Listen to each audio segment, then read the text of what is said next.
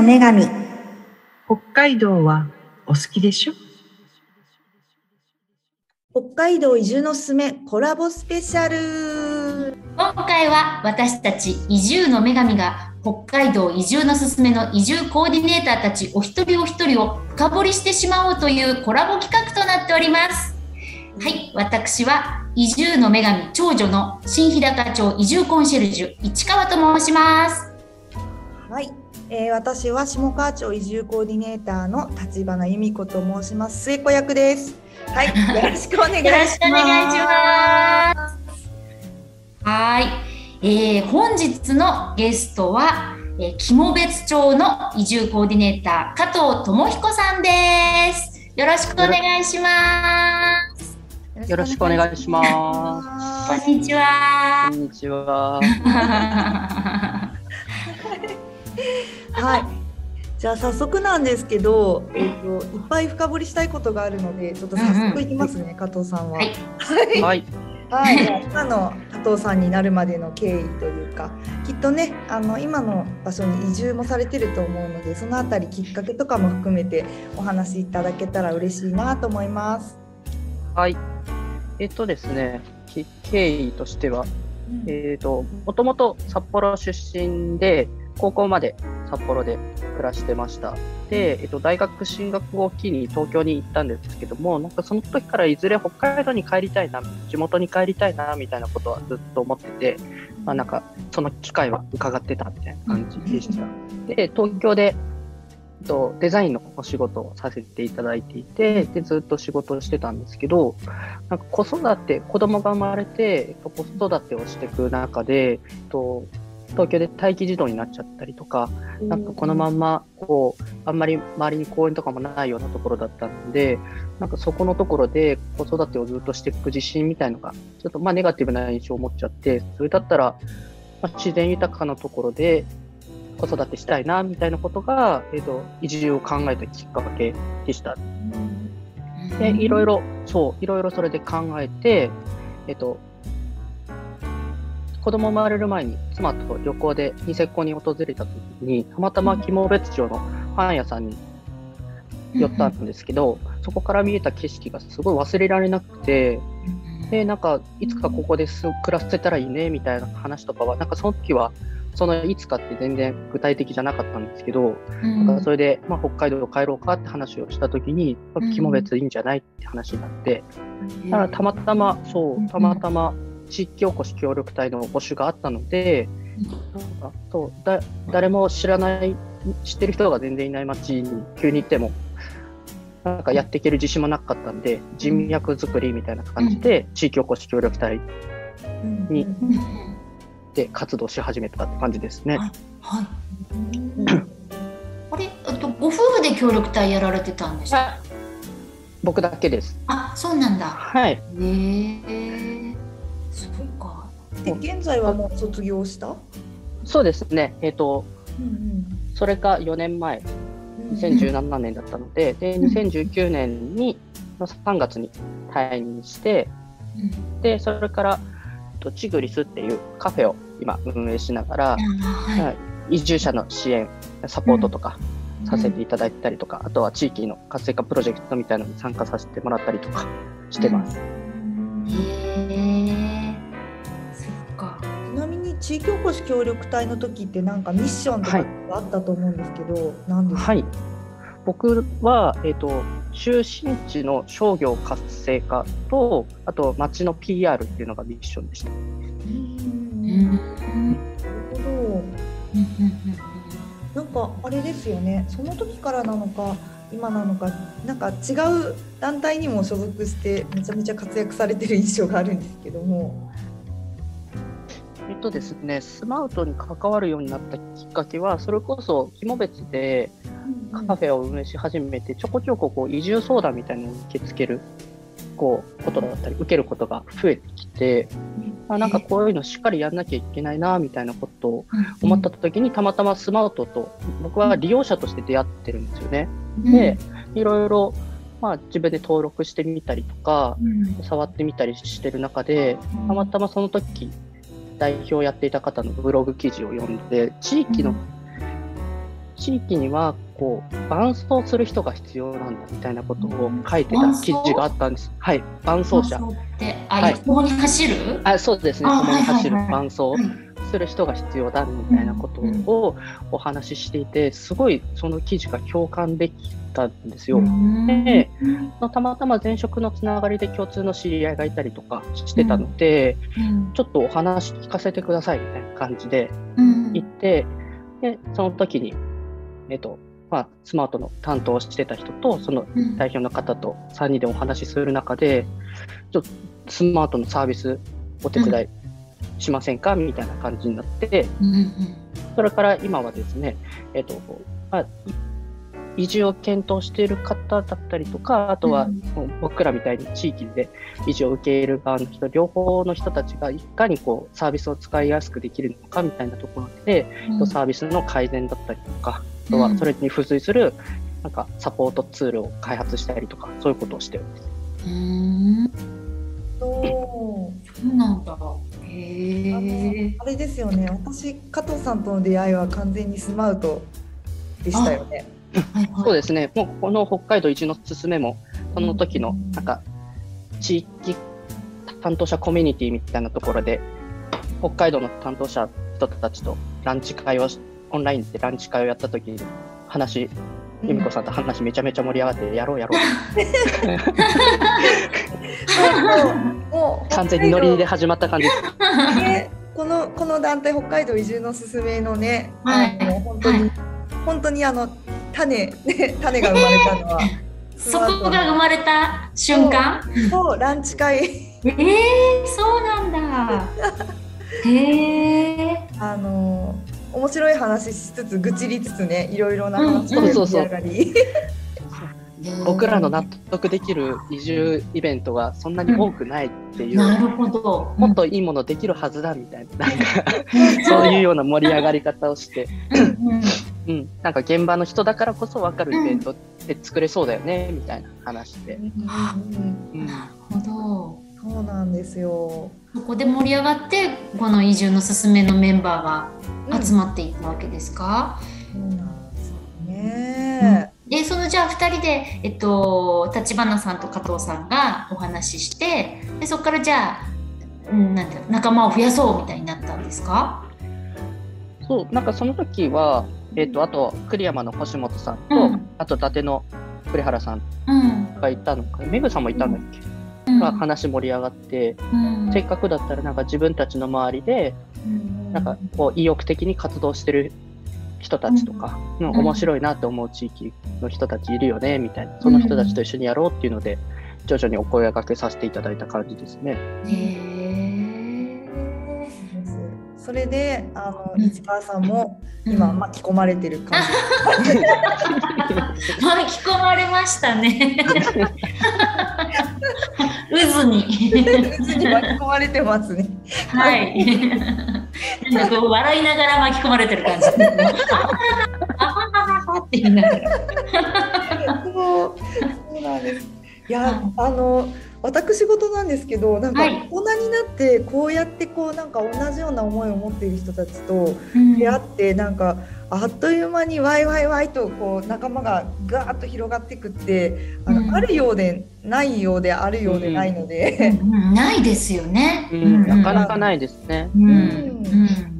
そう。うん。そしてなんか結構思いが本当に結構がっちり同じ人たちだったので。うんなんかそのなんて言うんだろうこう胸の高鳴る感。初めて会った気がしないっていうか、そうそう、うん初めて会うんだけど、話がもういきなり盛り上がる感じはありますよね。そうそう。うん。これは恋かしらみたいなね、恋なのね。恋かもしれん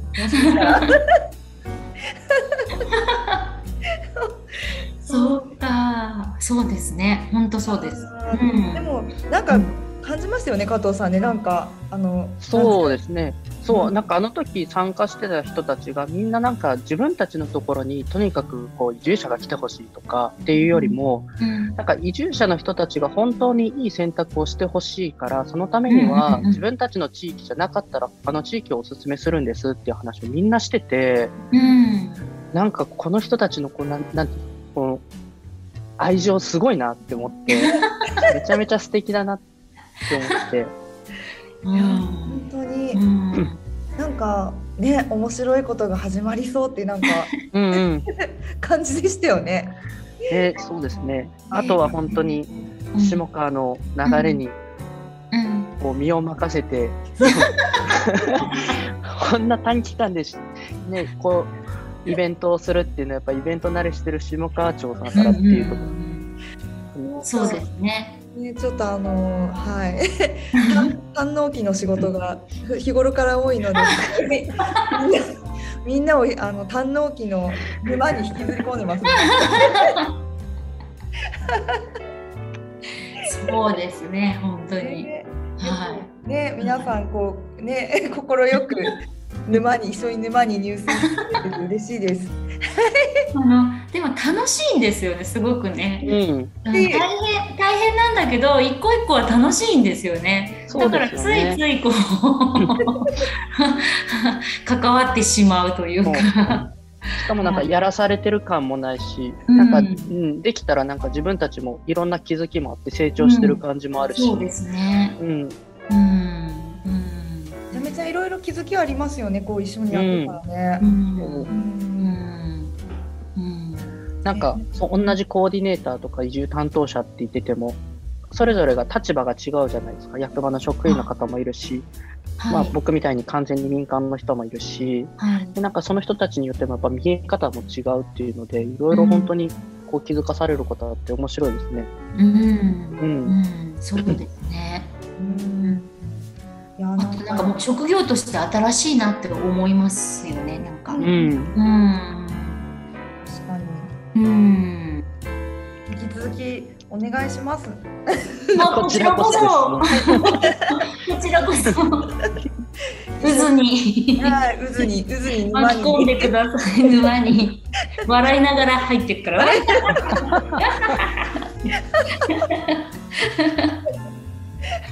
なんか今もうその絵しか浮かばないけど。みんな嬉しそうに巻き込トまれてね、なんかトイレ流した時のグリグリの中に笑いながら巻きそうそうそうそう。わーって。いやー本当に。うん。いそうかやー私にとって本当に加藤さんとの出会いはもうめちゃくちゃなんなら人生変えるぐらい、ええすごいすごいありがたい出会いでした本当運に。命の出会いだったんですうんね。。うん。求婚してるわけじゃないですよ。ややこしくなるからそれ。るのであのお やめ互ましょういちょっと複雑になっちゃいますから、ねうん。ドロドロしちゃうから。ね今全員既婚なんでちょっとやらかしちゃったんでそこはやめときます。うん。ねはい。加藤さんはあのあれですよね。俗に言う J ターンってやつですよね多分。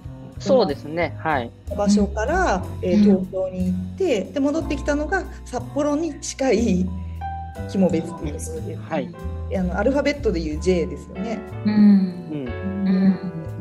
なんかこう、まあ、札幌にいた時にどれぐらいこう、ね、肝別のことを知っていたかはちょっとわからないんですがなんかこう戻ってきた時にあなんかカルチャーショックというかなんかこう変わったなとかむむしろなんかこう変えねばならないとかなんかこう思いがあったと思うんですけど、うん、何が印象的でした？まあ、なんか北海道に地元に帰ってきたって言ってもやっぱり札幌は200万人ぐらいいて肝別は2000人の町なんでやっぱり規模感も全然違うのでもう全てがなんていうか感覚が違う感じはありましたね。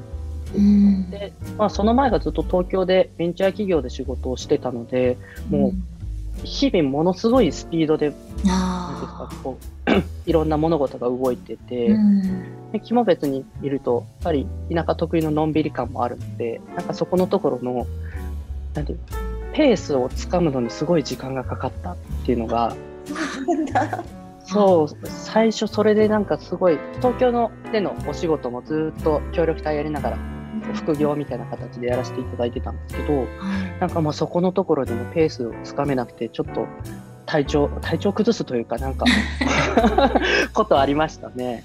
なんかわかる気がする。え ーうん。うん。都会にいた大都会にいたあるあるですか？それは。うんなんかわかいいまだに私もちょっとそういうとこはあってえー、うんなんかそう時間の流れがちょっと違うのでなんかタイミングがこう合わないっていうかこう自分のスピードでこうなんか自転車をめちゃめちゃゆっくりこがなきゃいけないとか そういう時があって。あ難しいぞみたいな。すごいでも分かりますよ。ね。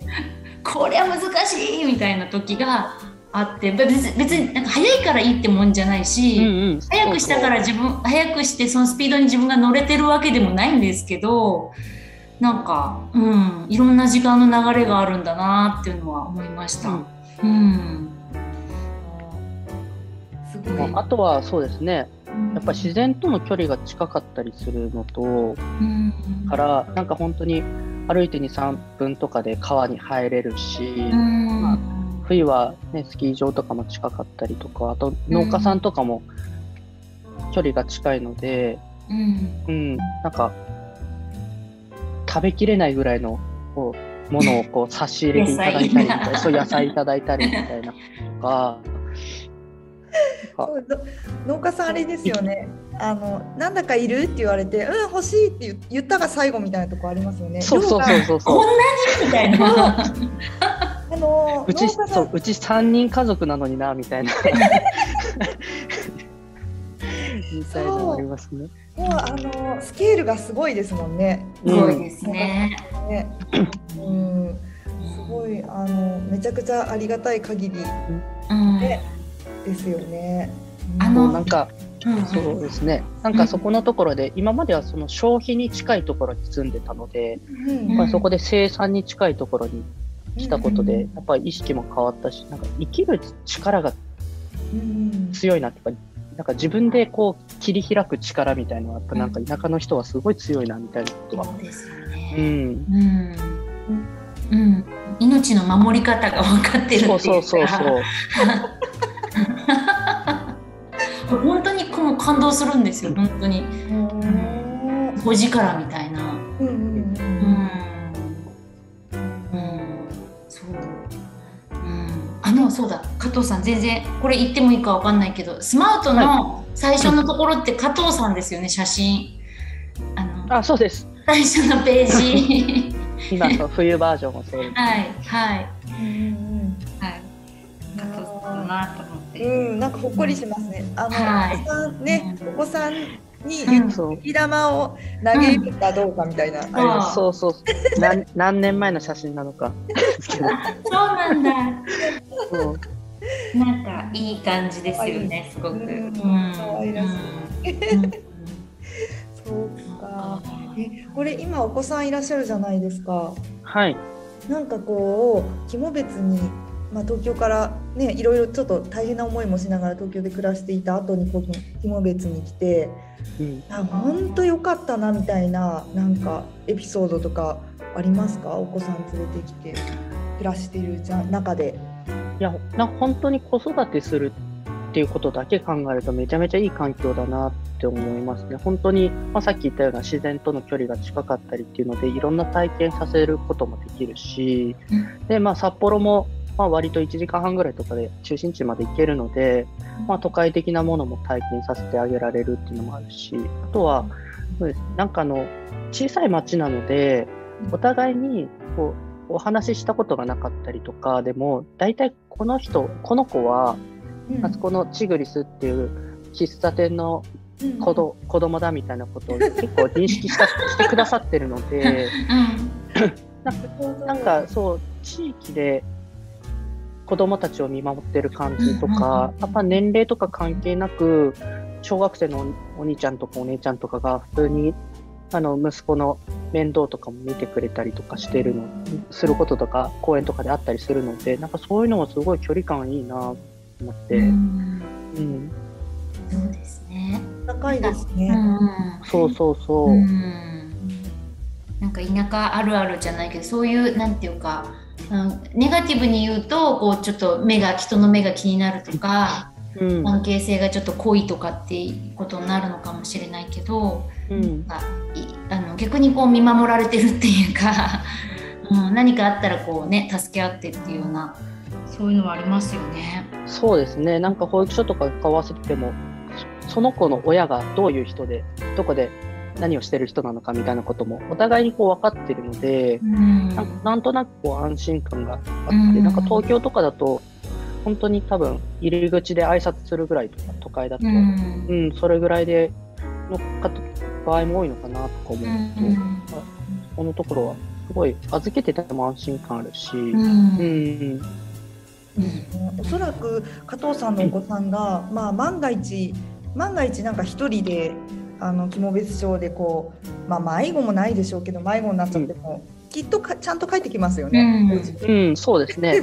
うんうん誰かが連れてきてくれそう。そうそうそうそう。そう、なんか、おい、あら、加藤さんちの子じゃねえか？みたいな。うんおい、どうした？みたいな。おい、乗ってくか？とかって言って。うん、絶対そそう都会じゃそれ怖いですよね。乗ってる方は。知らないおじさんの車には乗らないんですよ。うんかにねう、ん。安心して子育てできますよね。本当にうんうん。うん。なんか一番こう自然と近いって話さっきしてくれたと思うんですけどなんか加藤さんはい。のお子さんとやる自然に近いこうアクティビティみたいな自然の中のアクティビティみたいなのってあります？なんか。そうまだ子供が5歳とかなんでそんなにいろんなことはできないですけど、うんでも去年の夏とかは本当毎週のように近くの川に入りに行って、えー。まあ、そう息子と息子の同級生の子とか連れて、うんうん。川入って遊んだりとか、うん川もそんなに流れも速くないし浅いので、うんこうすごい楽しんでましたねそういうのは。水遊び大好きですもんね子供ね。そう。えー、川遊び贅沢贅沢じゃないですかめちゃくちゃ。いや贅沢ですよ、本当に、ね、霧間別に流れてる川とか、まあ、日本一の清流に選ばれたことがあるような、えー。すっごい綺麗な川なんで、うん。へえ。いやー。ねいいな。北海道ねまた水冷たいから夏最高ですよね。いや、気持ちいいですよね、なんか、そう羨まし羨ましいなとか思いますもん、子供とかが毎日のように川遊びとかしてるのを見る 最高ですね。うん。なんかそんな風に育ちたかったですよね。と。そうそう、それはすごい思いました。なんか、こんなに距離近かったら、なんか今の人生じゃなかったかもな、みたいな。あうあ、んあ。るかもあるかも。うん。確かにこう、うん。ねあのすごくすごく田舎で育つと毎日川で遊んでたよってなるのかもしれないんですけど。ね、同じ北海道でもやっぱりねど田舎からそうでもないとこまであって、ね、加藤さんは札幌だし、私もあの札幌界隈に長くいたので全然川遊びなんてできなかったじゃないですか。うん。ななかったですね、そんな機会。うんめちゃくちゃなんかすっごい大事な原体験できてる感じしますよねお子さん。うん。ねそうなんか大人になったらけ結局なんか二十歳ぐらいとかになったら都会に憧れるじゃないですか。ううん。ん。だから、まあ、いずれ多分東京なり札幌なり行くんだろうなみたいなことを考えたときに、なんかずっと都会に行ってこそ育つんじゃなくて田舎も見て都会も見て両方見た上で自分がその後どういう選択をするのかみたいなうん。ことをこう選択肢をこう広げてあげられるのかなみたいなことを思いますね。うん。うん最高に最高に吸収中なんですね息子さんは。ねえいいな素敵な体験。ぁ。ねうんうんえ、そっかうん。ねねえ、最高。じゃあそんな加藤さんから、えっとこのラジオをお聞きの皆さんに何かメッセージをあのいただいてもいいでしょうか？はい。2月の20日にうん。まだイベントをやるので、そこで今みたいな話だったりとか、なんか、いろんな地域の、どこの地域の、どういうこう特徴があるのかみたいな話だったりとか、そういうことを、まあ、聞ける機会もありますし、あとは、個人的には僕がそこのところで、理想の暮らしを整理しようっていうワークショップを担当するんですけど、なんかその自分の中で理想の暮らしと今の現状っていうのをこう整理しながら、移住だったりとか地域との関わり方っていうことをこう模索できるいい機会になるかなと思うので、ぜひぜひ参加していただければなと思います。はい。加藤さんのワークショップ、うんと、クラシアムジャーニーっていう名前ですよね、確かね。そうです。はい。あれ、あすごい超評評判いいんですよ、私。それ参加した人に出会ったんですよ。ああ、ぜひぜひす。ごい評判良かったです。本当に。ありがとうございますえーそれに参加するとこう自分の理想の暮らしがちょっと見えてくるみたいな。そうですね。理想の暮らしと今、じゃあその理想の暮らしをするために何が必要なのかだったりとか、あとそこの中で自分自身でこう譲れない価値観ってどういうところを大切にしてるものって何なんだろうみたいなうんところとかをちょっと整理するお手伝いをさせていただこうかなと思って。大事ですね。すごい大事ですよね。大事です。移住を考えた時に絶対大事ですね。だからうん。あれですよね、おそらくあの移住をまだふんわりとしか考えてないような人も全然参加して大丈夫ってことですよね。そうです大ねまさにそういう人たちの方がおそらく。なんかぼんやりと移住したいなみたいなことを考えてる人の方がよりいいんじゃないかなと思います。うん。うんなんかこう移住というあのかんまあ名前を使いながらもこう人生自体を整理するになんか近い感じかもしれないですね、今後の。うーん。そうですね。私も参加したいな。何があった？長女に何があった一体？じゃああの。いやでも見失うことがありますからね、本当人生途中でね、なんか、あの何がしたかったんだっけ？みたいな。うん、深い話になりそうですね。それだけで頭で喋れそうですね今ね。はい、そうなんだ。はい、はい。あとあれですよね。もう一つあのコンテンツでうんと移住スナックワンオンワンっていうのありますよね。はい、そうですね。なんか移住担当者の方と、あとは移住検討して参加者の方を1対1で、えー、とお話をするっていう。で、なんかその地域を知るっていうよりも、その担当者のことを知って、例えばなんか、まあ、その地域に移住しなくても、北海道に移住した時とか、遊びに行った時に、ああの人に会いに行こうかな、みたいな関係性が、いろんな地域の人とできれば、なんかもっともっと北海道が近くなるんじゃないかなと思っていやーます。うん、うん、うん、相変わらず素敵なこと言うな加藤さんは。うん、うん、うん、うん、その通り。うん、うん、うん。ねわうんあのちょっと移住の女神的には若いのにしっかりしてるねっていう お母さん目線で。そんなわ若くないです 結構市川さんがねそれをゆちょいちょい言うんですよね。若いめっちゃそうなんだ。お母さん目線でね。よしよしとか。しっかりしてるねって言って。じゃあいっぱい甘えます。はい、はい、はい。はい。いやでも面白いことガシガシねやってきますと、これからも。ぜひぜひね、やっていきましょう、本当に。そうですね。あの今日はあの移住のあのすすめのなんか生まれた瞬間っていうか。そんなお話もあの伺えてね、まああの加藤さんと立花さんとねその集まりから始まったっていうね貴重な話を伺いましたが、はい。はい。はい、えーというわけで本日のゲストは、えー、肝別町の移住コーディネーター加藤俊智彦さんでした。ありがとうございました。どうもありがとうございましたありがとうございます。